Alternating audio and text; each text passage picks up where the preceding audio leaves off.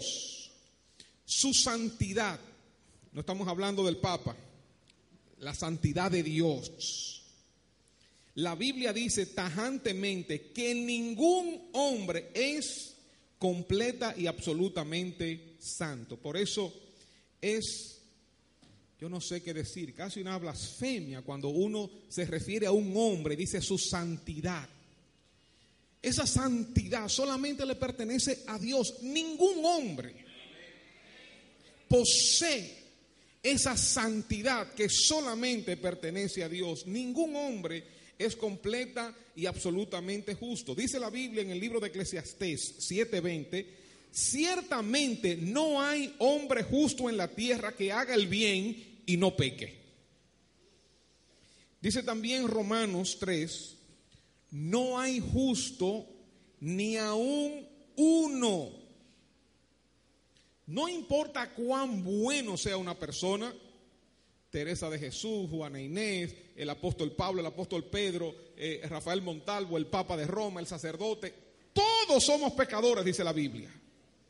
Todos estamos destituidos de la gloria de Dios. Todos hemos pecado.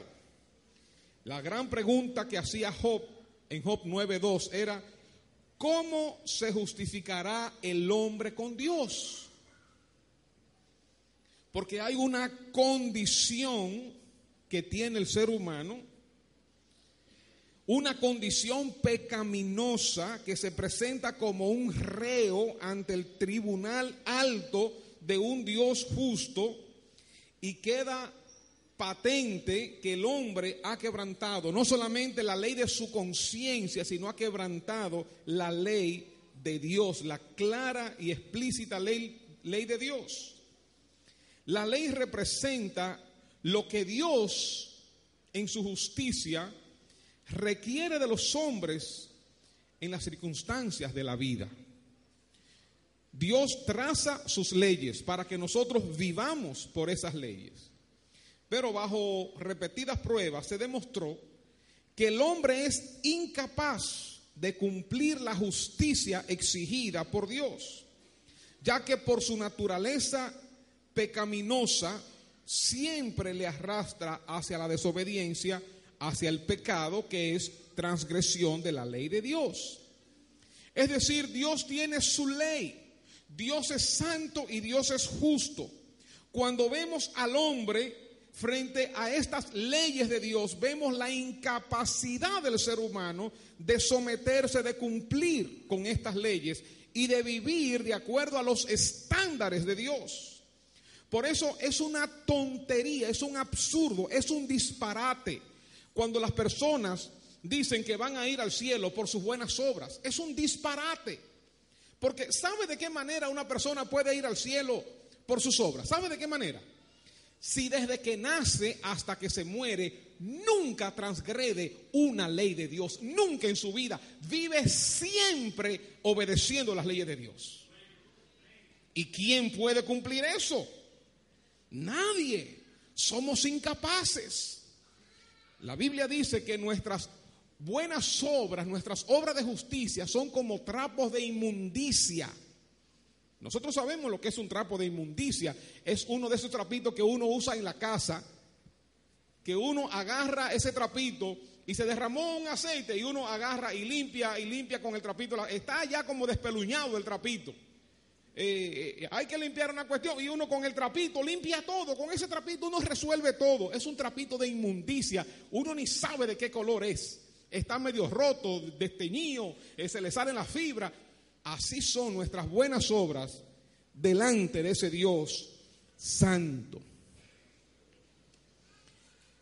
La paga del pecado, entonces, enseña la Biblia, es muerte. El que transgrede la ley de Dios el que no la cumple, muere. Ahora, el ser humano ha tratado de justificarse delante de Dios. Esta era parte de la, de la intención del pueblo judío en el Antiguo Testamento, buscando esa perfección, buscando cumplir la ley de Dios. Y dice la Biblia, en el, libro de Romanos 10, porque de la justicia que es por la ley de Moisés, escribe así, el hombre que haga estas cosas vivirá por ella. Pero la experiencia humana fue que por medio de las obras de la ley nunca, podría, nunca podía lograr su justificación. Romanos 10. Pues encontraba que siempre faltaba algo. De modo que Dios es santo. Dios tiene sus leyes. El hombre es pecador. El hombre trata de cumplir las leyes de Dios. No puede, es incapaz. El hombre está condenado, es un reo. Pesa una condenación, la ira de Dios sobre, sobre el hombre, porque el hombre no puede agradar a Dios, no puede cumplir con los estándares de Dios. Ahora, cuando uno piensa en, en términos de la justificación, como una idea legal, forense, esto relaciona a Dios como juez. Y si Dios, que es el juez, no hay injusticia en él, él es completamente justo en todas sus decisiones. Ahora uno se pregunta, ¿cómo puede él declarar justo a un pecador si todos somos pecadores? El problema es este, ¿cómo puede un Dios justo justificar al pecador. Cuando la Biblia dice que Dios justifica al impío, no quiere decir que Él pone como buenas las malas obras de nosotros. No quiere decir eso. Sino que Él la toma, toma una persona pecadora, la limpia con la sangre de Cristo. Y le voy a explicar ahorita cómo entonces la hace, la declara justa. Cuando un ser humano pecador se presenta delante de Dios, pensemos esto por un momento. Dios tiene tres opciones con ese pecador. Cuando un ser humano con sus pecados viene delante de Dios, delante del tribunal justo de Dios, Dios tiene tres opciones. O lo condena, o Dios compromete su justicia para decirle, no, no, no, no importa, lo que tú hiciste, eso no importa. Yo te acepto tal y como tú estás, y amén. Lo cual Dios no puede hacer eso, porque es un Dios justo. O puede tomar a ese pecador y transformarlo en una persona justa. Y esto último es lo que Dios ha hecho con nosotros. La pregunta es cómo Él lo ha hecho. Por eso estamos celebrando hoy y recordando el sacrificio de Jesucristo y lo que Él ha hecho por nosotros. En el Evangelio se revela una justicia que Dios otorga, que Dios imparte al creyente. Y este es el tema precisamente del libro de Romanos en vista de que el hombre era incapaz de procurar la justicia mediante la obediencia a la ley. Nadie puede obedecer la ley 100% desde que nace hasta que muere. Nadie puede hacerlo. Entonces Dios tomó la iniciativa por su gracia. Gracia es un favor inmerecido. Por su gracia, mandando a su Hijo quien desde que nació hasta que murió cumplió la ley. Jesús fue la única persona sobre la tierra que ha cumplido 100% la ley. Y oigan lo que Jesús se atrevió a decir frente a un público que le conocía. ¿Quién de ustedes me redarguye de pecado? Miren, eso, eso es una declaración muy atrevida. Imagínense ustedes que frente a los conocidos de ustedes, es más, frente a tu familia que te ama, imagínense que yo le diga a mi familia, ¿cuándo yo he cometido un pecado? ¿Cuándo yo he cometido un error? Miren, me van a sacar una lista así.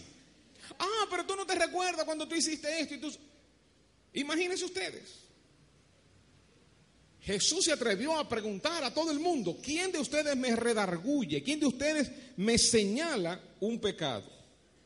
Jesús satisfizo las exigencias de Dios.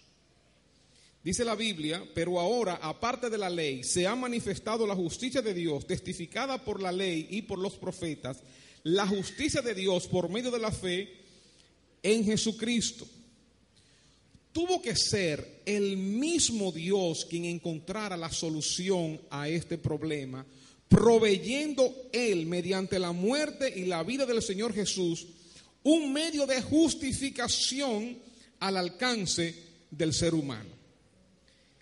La justicia posible para el hombre no es entonces la que se busca en el esfuerzo humano la justificación del ser humano no es la que se adquiere a través de buenas obras, porque esto es imposible. La justificación del ser humano no se adquiere en una iglesia, en una religión. La justificación, el ser declarados justos, es un acto de gracia de Dios. Es algo que se concede. Es una justificación otorgada, imputada por él. Pero para esto fue necesario que Jesucristo, hombre perfecto, justo toda su vida, diera su vida en expiación, en cubrir, en limpieza por los pecados de la humanidad, satisfaciendo así la justicia divina. A partir de ese hecho, Dios ofrece gratuitamente justificar a todos aquellos que creen en su Hijo, los que ponen en Él su fe, los que reconocen y aceptan que el sacrificio que Él hizo fue en su particular favor. Imagínense por un, por un momento, Carlos Cruz, tú puedes pararte, Víctor, tú puedes venir, por favor. Imagínense por un momento, Cabrera, tú puedes pararte aquí. Ok, ustedes dos se paran aquí. Y Cabrera es el juez, él está aquí. Cabrera es el juez. Imagínense ustedes que Víctor agredió, falló, quebrantó la ley y debe 100 mil pesos. Chocó un carro, desbarató una casa y tiene que pagar 100 mil pesos. El juez tiene una opción, lo puede condenar. Ahora, un juez justo no puede decir, mira Víctor, yo soy bueno y yo entiendo, así que mira, no hay problema, eh, vamos a dejar eso así, te voy a dar un chance. La justicia de Dios le impide hacer eso por nosotros, hermanos. Porque Dios es un Dios justo.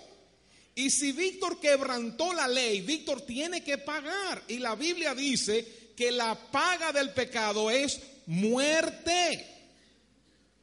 Pero Víctor es incapaz. Bueno, si son 100 mil pesos, yo sé que Víctor lo tiene casi hasta ahí en los bolsillos. Pero imagínense que son 100 mil millones de pesos. Es imposible, es imposible. Pero volviendo a los 100 mil pesos, si viene, si viene Carlos y se pone aquí enfrente y dice, señor juez, yo voy a pagar por Víctor. Yo voy a pagar los 100 mil pesos por Víctor. ¿Qué hace, ¿Qué hace el juez? Lo absuelve. Declara ahora justo, declara limpio, sin condena a Víctor. Él era incapaz. Ahora, el juez no puede, como nosotros acostumbramos en nuestros países latinos, a darle un chance. Mire, yo sé que fallé, yo sé, pero dame un chance. La justicia de Dios no le permite dar chance. La justicia de Dios demanda un sacrificio. La justicia de Dios demanda un pago, una consecuencia por el pecado. Entonces Carlos viene y paga los 100 mil pesos y Víctor queda libre y declarado como que ya no, no, no tiene condenación, no tiene cuenta con el juez, no tiene cuenta con la justicia. Ok, gracias hermano. ¿Se entendió eso? Imagínense que el pago sea billones y billones de pesos. Imagínense que sea inalcanzable para todo el mundo. ¿Qué es lo que sucede?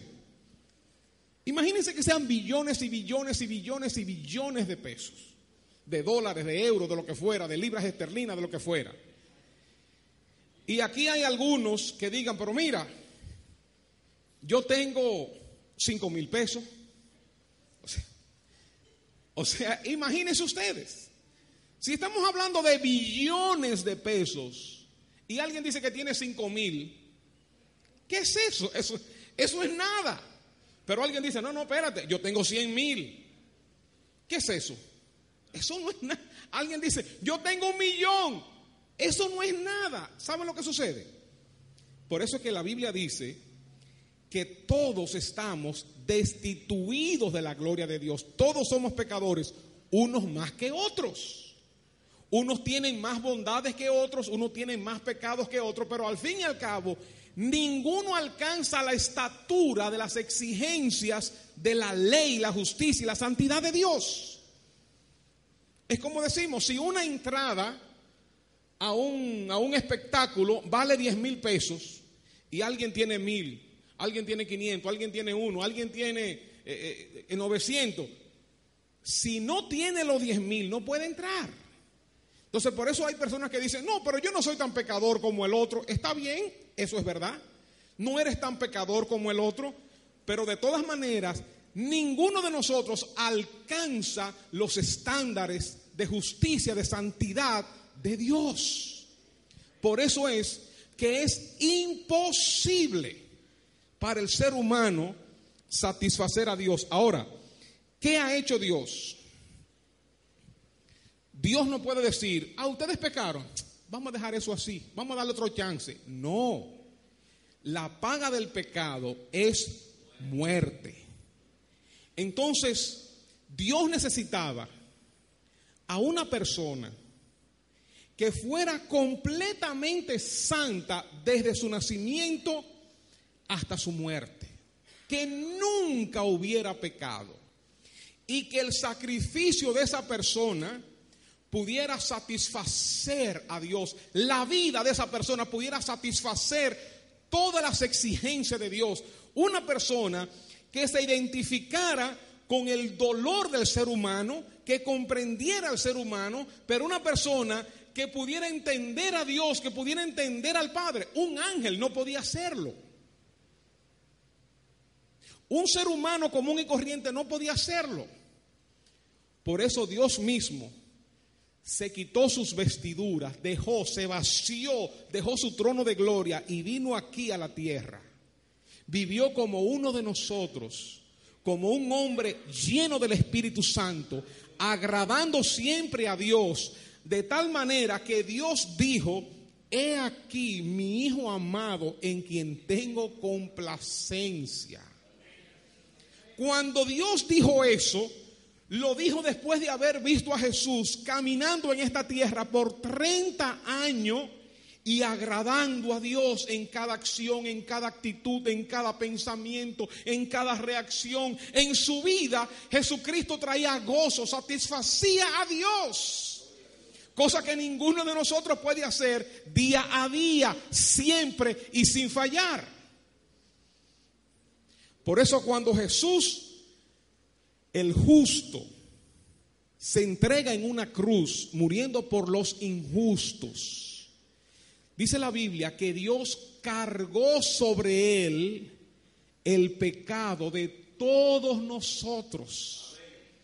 Y yo digo que nosotros no podemos entender eso.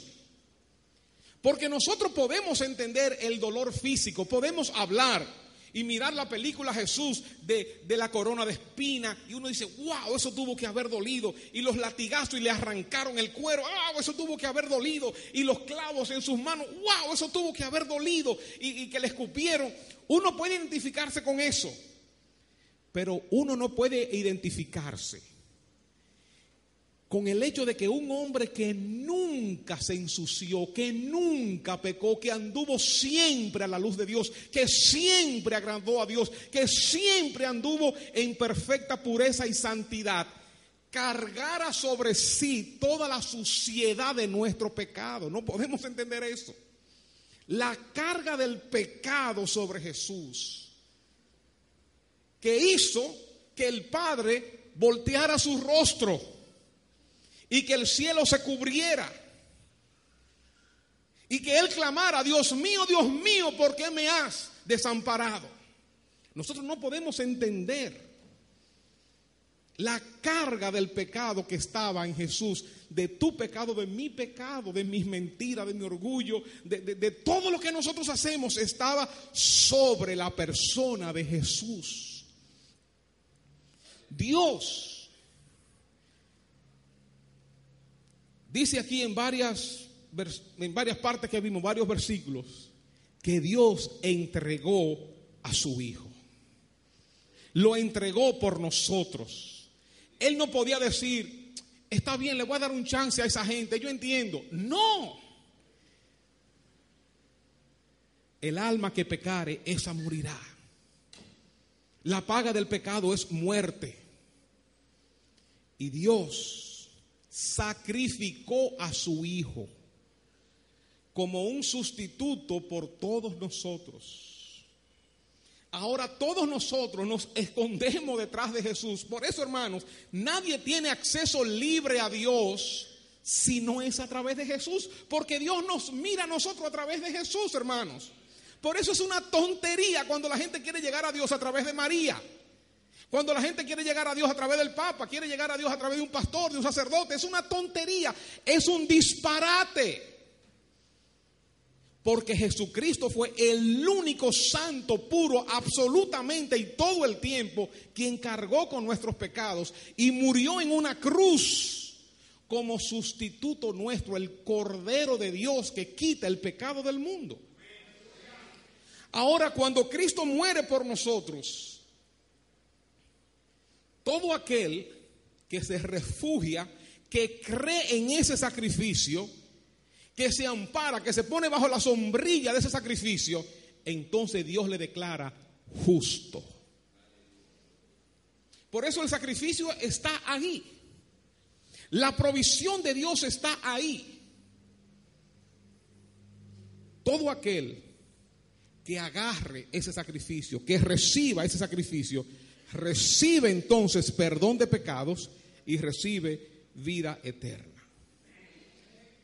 Jesucristo fue el hombre representativo que cumplió la ley por medio de una vida perfecta. En el Calvario se colocó en, el lugar del hombre pecador en virtud de su carácter representativo y agotó la sentencia de la ley por su muerte. Así la justicia de Dios quedó satisfecha. Satisfizo a Dios ese sacrificio. Dios lo recibió. Sí, es acepto a mí. Ese sacrificio fue válido para Dios. Y la santa ley de Dios fue honrada. La justicia y santidad de Dios que habían sido tocadas, ahora fueron satisfechas. La justificación entonces es un don de Dios, es un regalo de Dios que se recibe por la fe. Porque recuerden, es imposible para el ser humano satisfacer las demandas de Dios. Dice la Biblia, así, aparte de la ley, se ha manifestado la justicia de Dios testificada por la ley y los profetas, la justicia de Dios por medio de la fe en Jesucristo para todos los que creen en Él, siendo justificados gratuitamente por su gracia mediante la redención que es en Cristo Jesús, a quien Dios puso como propiciación por medio de la fe en su sangre para manifestar su justicia. De modo que el primer sentido de la justificación tiene que ver con un elemento legal. Ahora Dios hace una declaración de inocencia. Por eso el que está en Cristo, nueva criatura es, las cosas viejas pasaron y todas son hechas nuevas. No importa lo que tú hayas cometido hasta ese momento cuando llegaste a Cristo, todo fue borrado y olvidado. Ahora, por último, o casi por último, ¿cómo se recibe esa justicia? El medio de conseguir la justicia otorgada por la gracia de Dios es simple. Es por la fe. Es creyendo en Jesucristo como único y suficiente, no necesito nada más, Salvador. Por eso, toda iglesia falsa, toda secta, tiene una característica que aunque tenga a Cristo como el centro, siempre hay un Cristo más otra cosa. Cristo más el sábado, Cristo más eh, el libro mormón, Cristo más, qué Cristo, siempre hay un más, Cristo más María, Cristo más, siempre hay un, hay un, hay una añadidura. El cristiano, cristiano, cristiano es justificado solamente por su fe en Cristo nada más. Ya. No necesita nada más para ser justificado. La fe hace posible entonces que Dios nos impute su justicia. Como el caso de Abraham, somos justificados por la gracia de Dios, que es el origen de la bendición, por su sangre. Y a través de la fe recibimos esta justicia.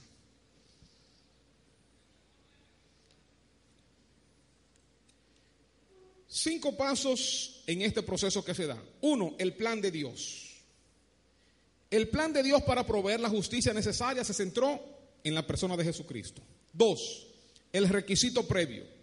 La justicia llega por la fe en Jesucristo.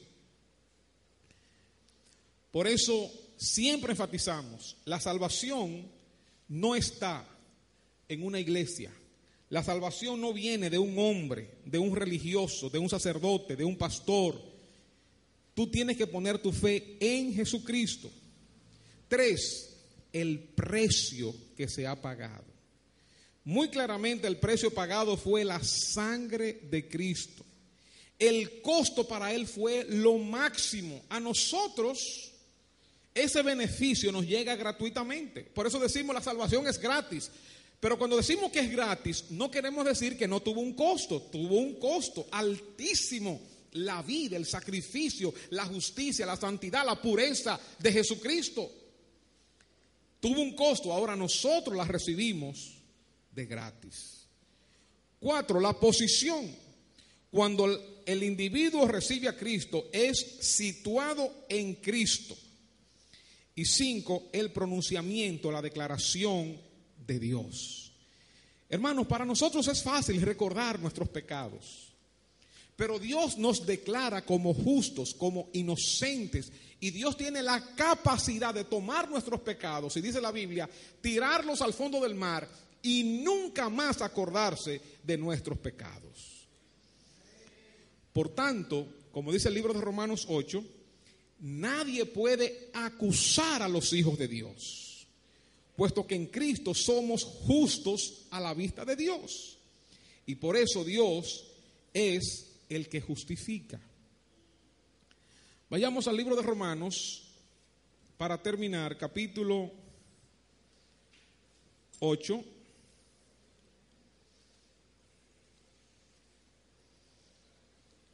Estamos entendiendo lo que es justificación, ¿verdad? Imputada, declarada por la obra de Jesucristo. Ahora, antes de leer Romanos 8,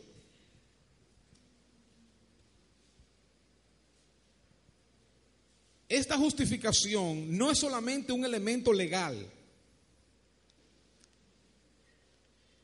de nuestra nueva posición ante Dios, sino que es una obra vital es una obra de vida en nosotros que tiene que ver con nuestra unión con Cristo. Y de ahí se desprende que el que se unió a Cristo entonces va a producir frutos dignos de esa unión. ¿Me estoy dando a entender, hermanos? Que no es solamente, ah, sí, ya tú eres justo, tú eres justo, tú eres justo, tú eres justo. El que se pone bajo la cobertura de Cristo, el que se esconde en Cristo, el que cree en Cristo, no solamente es declarado justo, sino que por su vinculación, su unión con Cristo, ahora hay una vida que se manifiesta en él y comienza a andar en justicia. Comienza a dar frutos de justicia. Comienza a manifestar los resultados de haber sido justificado. Por eso dice la Biblia en Efesios 2 que nosotros no somos salvos por obras para que nadie se gloríe, pues es por la fe, es un don de Dios, Ahora dice, porque somos hechuras suyas, creados en Cristo Jesús para buenas obras. De modo que cuando soy justificado, cuando Dios me declara justo, yo me vinculo con Cristo, inicio una nueva vida y hay frutos dignos de mi arrepentimiento y de mi fe en Jesucristo. De manera tal, de manera tal, que es probable que una persona esté en la iglesia, haya hecho todos los módulos, se haya bautizado, los zambullimos y los sacamos y haga de todo, pero si esa persona realmente no tuvo un encuentro con Cristo, si realmente esa persona no nació de nuevo, si esa persona no se ha vinculado con Cristo, no va a dar frutos dignos de arrepentimiento. Y entonces uno va a ver por sus obras, que la persona no ha tenido un encuentro con Cristo. Uno va a ver por sus obras que la justificación no ha sido efectiva en su vida. Porque cuando una persona es justificada por Dios, se manifiesta en cambios en su vida, en una transformación de vida, en frutos dignos de arrepentimiento.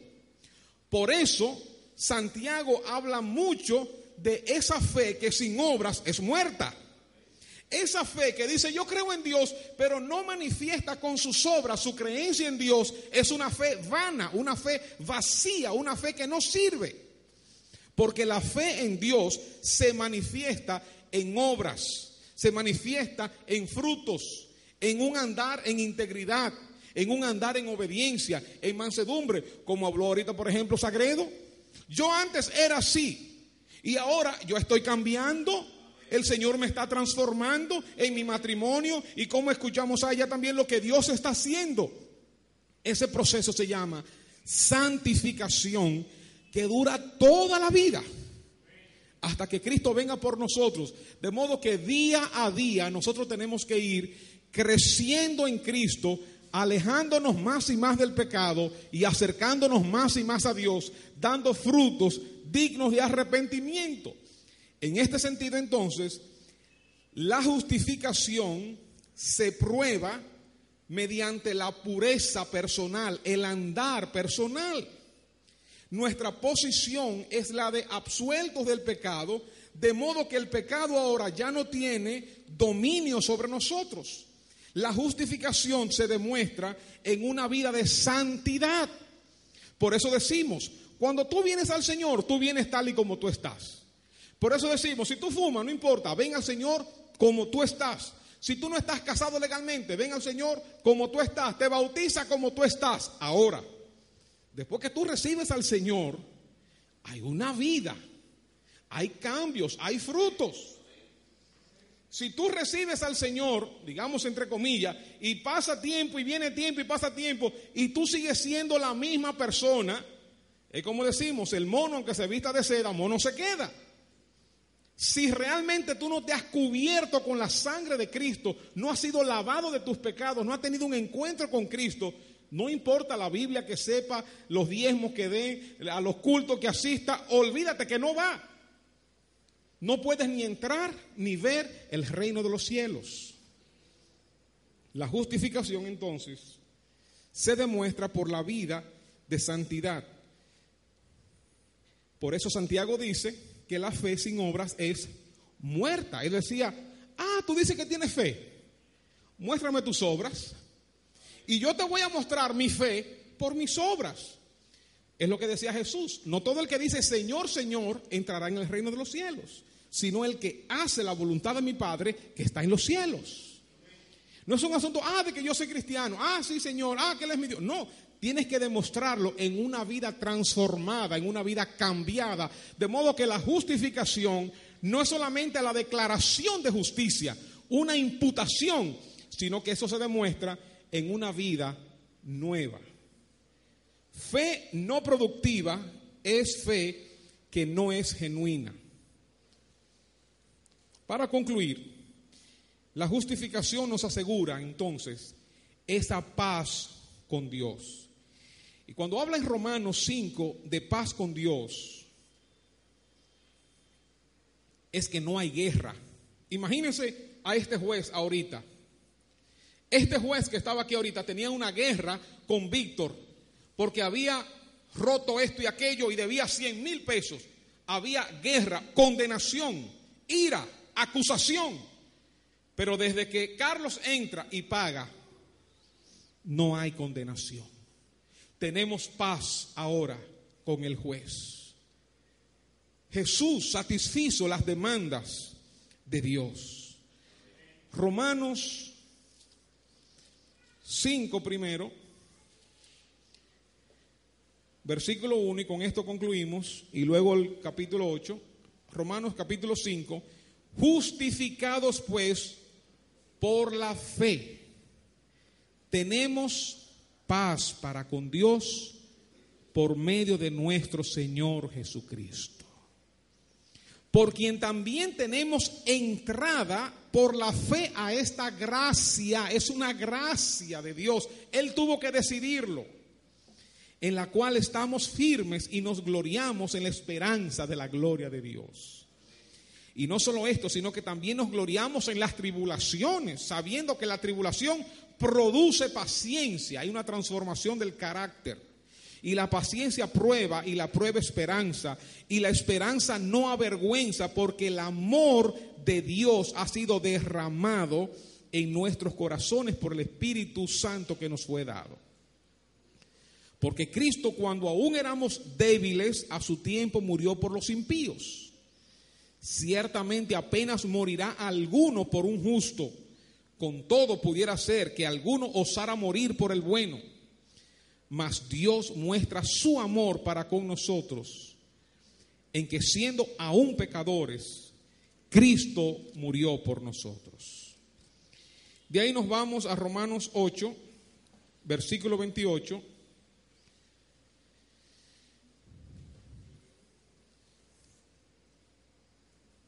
Romanos 8.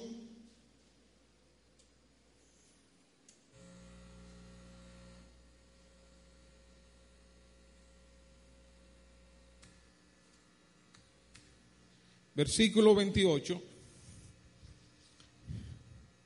Dice, y sabemos que a los que aman a Dios, todas las cosas les ayudan a bien. Esto es, a los que conforme a su propósito son llamados. Porque a los que antes conoció, también los predestinó para que fuesen hechos conformes a la imagen de su Hijo, para que Él sea el primogénito entre muchos hermanos. Y a los que predestinó, a estos también llamó. Tú eres un llamado. Y a los que llamó, a esto también que hizo, justificó. Y a los que justificó, a estos también glorificó. ¿Qué pues diremos a esto? Si Dios es por nosotros, ¿quién contra nosotros? El que no escatimó ni a su propio Hijo, sino que lo entregó por todos nosotros, ¿cómo no nos dará también con Él todas las cosas? ¿Quién acusará a los escogidos de Dios? Dios es el que justifica.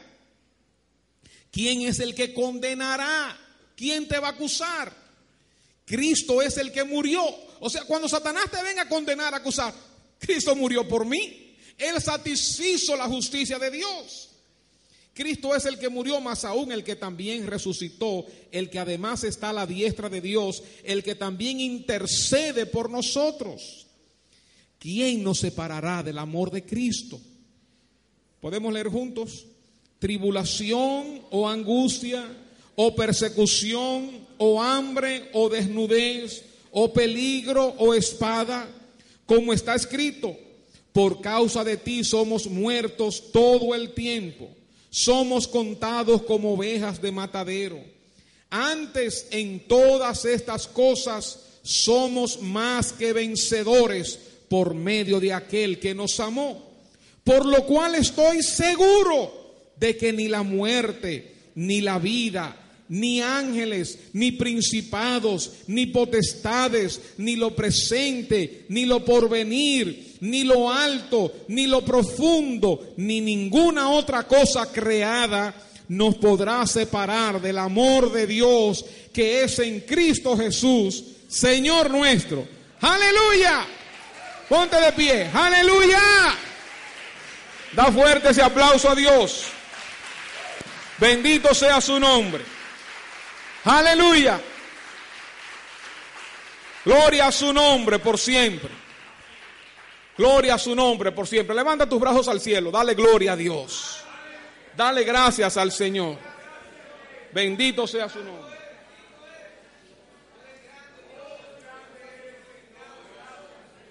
Y el otro sirve.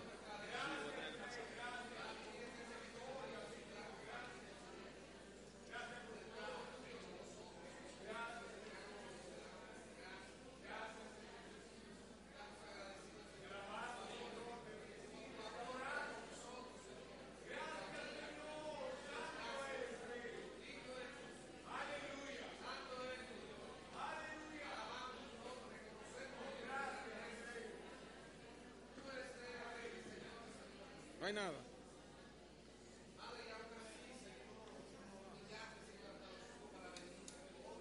Prende a ver, dale a ver.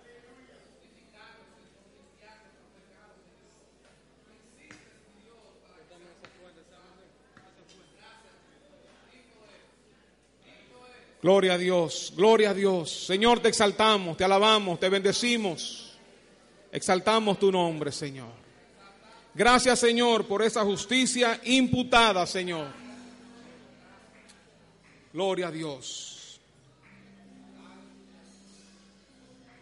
Cristo, justicia de Dios,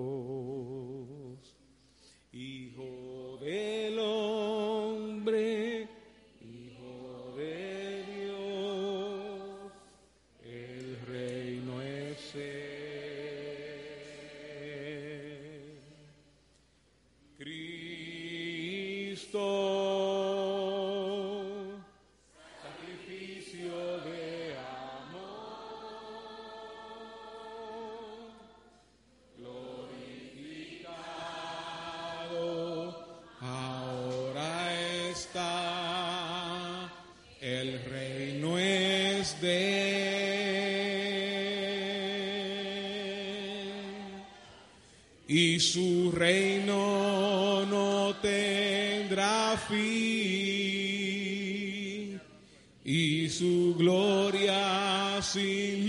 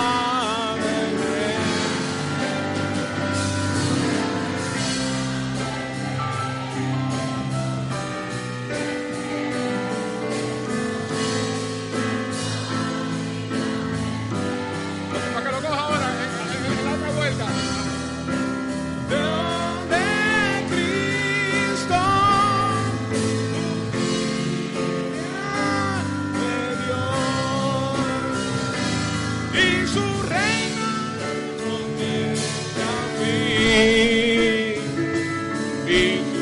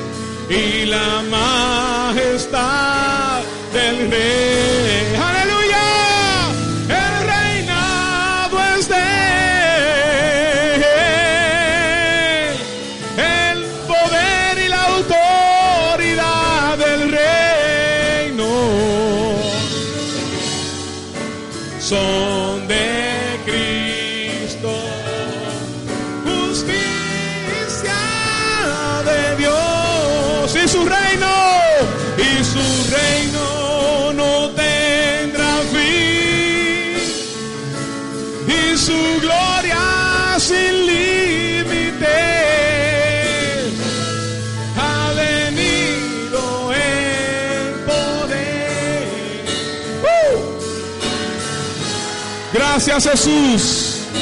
Gracias Jesús. Gracias Jesús. El reinado es tuyo. La gloria, el dominio, el poder, la autoridad. ¡Uh! Son de Cristo.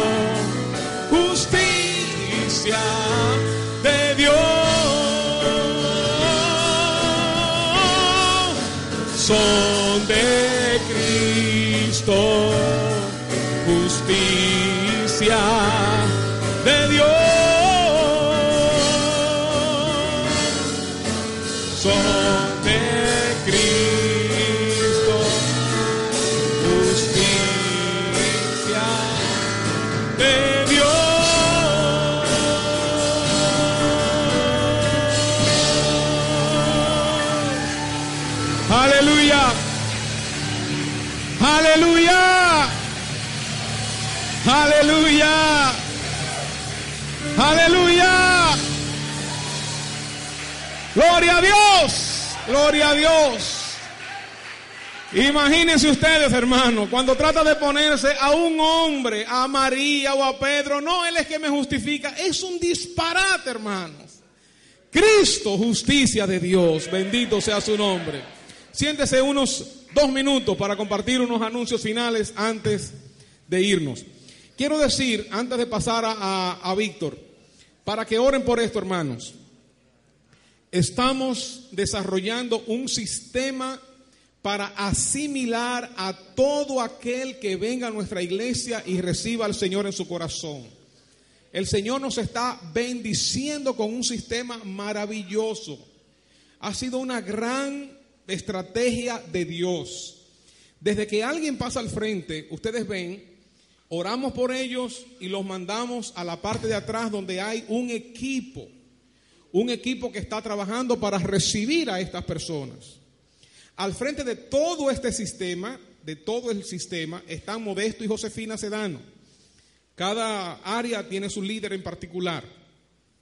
Van a la parte de atrás, reciben palabras, reciben oración, se le da un regalito, una invitación y vienen aquí el martes siguiente para tener un evento que se llama Fiesta en los Cielos, donde esperamos a esas personas con gozo, cantando un brindecito y participamos una noche maravillosa, un par de testimonios y luego le damos una enseñanza. Una enseñanza básica, qué ha ocurrido en tu vida, los beneficios de ser cristiano, la importancia de pertenecer a una iglesia, quiénes somos nosotros como congregación, lo que Dios está haciendo a través nuestro. Y luego le invitamos a participar de cuatro clases, cuatro clases aquí mismo en la iglesia, cuatro clases básicas. Una, ¿para qué estoy aquí en la tierra? El propósito de mi existencia. Dos, cómo crecer en la vida cristiana, cómo vivir la vida cristiana. Tres, damos una breve introducción a la Biblia para que conozcan la palabra de Dios. Y cuatro, para que se preparen para la guerra, cuáles son los enemigos que tenemos que afrontar y cómo debemos afrontarlo. Así que todo nuevo creyente atraviesa por ese proceso de consolidación, de asimilación. Oremos por esto. Las redes con todas las células están también llamando a esas personas e integrándolas a los grupos familiares. Es parte de la estrategia que tenemos. Cada célula, cada líder tiene que moverse con cada teléfono, cada nombre que se le da para llamarle, entusiasmarle, orar, reprender, e integrarle a su célula. Y luego entonces le mandamos a la academia bíblica, para que entonces en la academia bíblica se establezca, se afiance, conozca más de la palabra de Dios. Y a partir de ahí, cuando la academia bíblica termine, que dura cinco o seis meses, entonces la persona comienza en un proceso de servicio a usar sus dones, a desarrollarse, luego a ser líder de célula. Hermanos, es una bendición. Así que le comunico esto, le comunico esto para que oren y para que sean parte de lo que Dios está haciendo.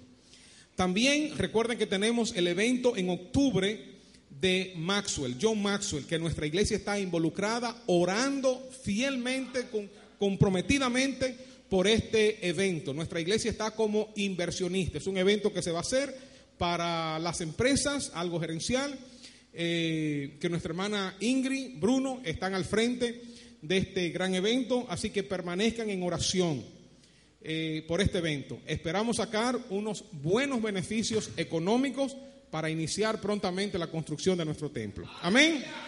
Gloria a Dios. Luna, Luna, tú puedes pasar por acá, por favor.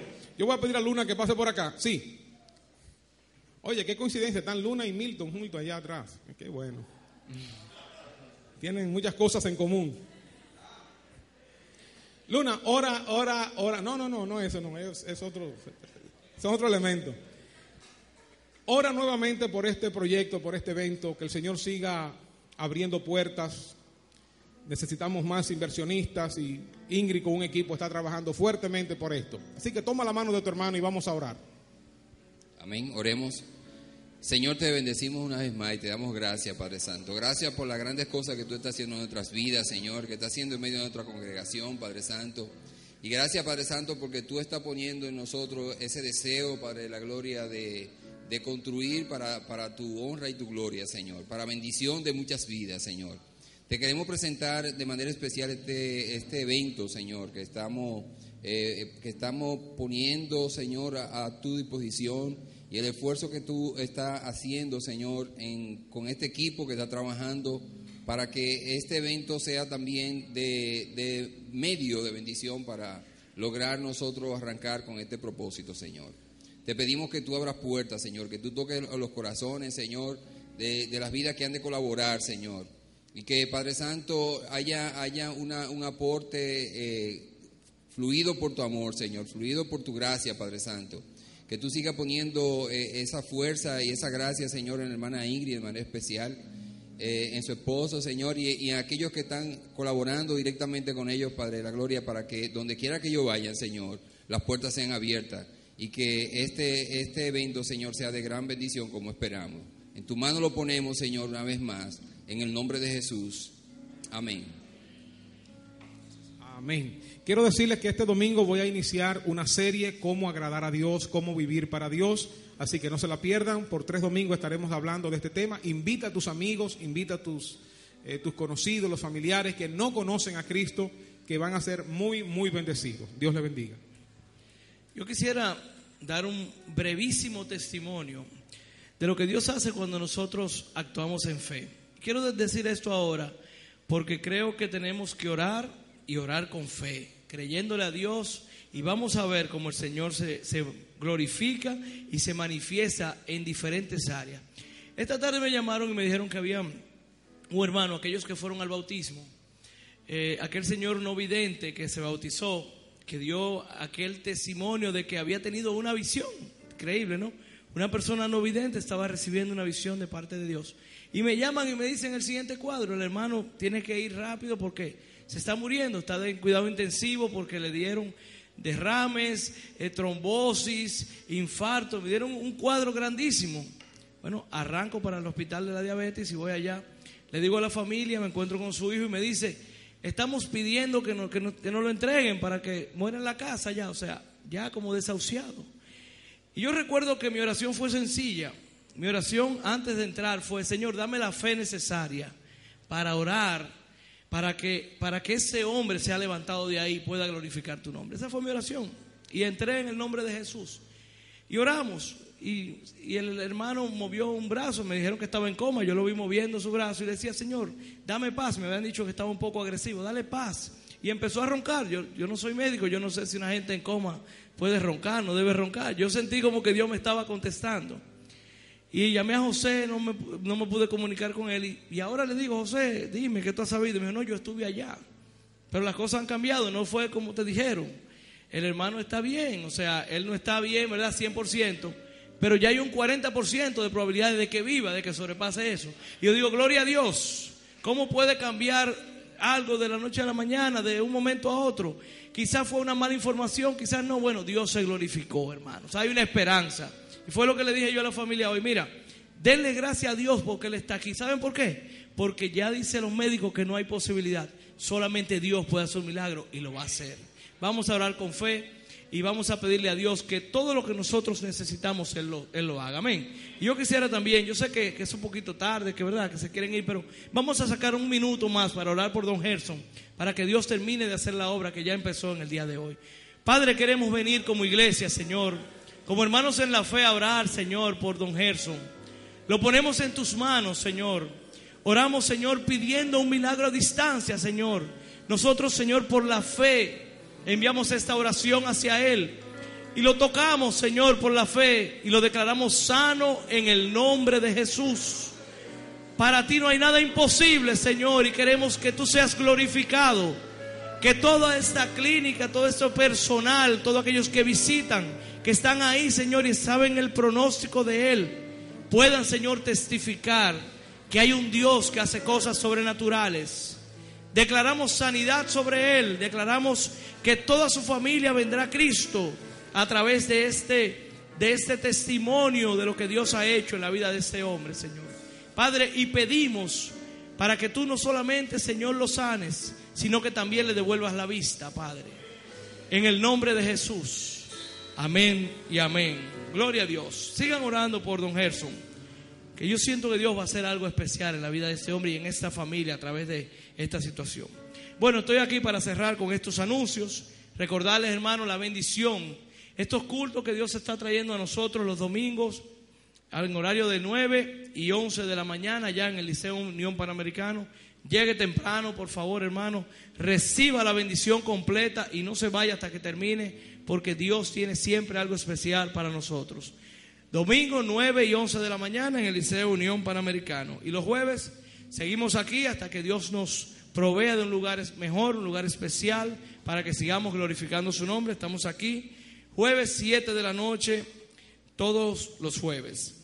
La Iglesia Cristiana de la Comunidad nos invita a un concierto Gloria con Ingrid Rosario este domingo 3 de agosto a las 7 pm. Las taquillas están allá al fondo en la librería. Y el ministerio DAC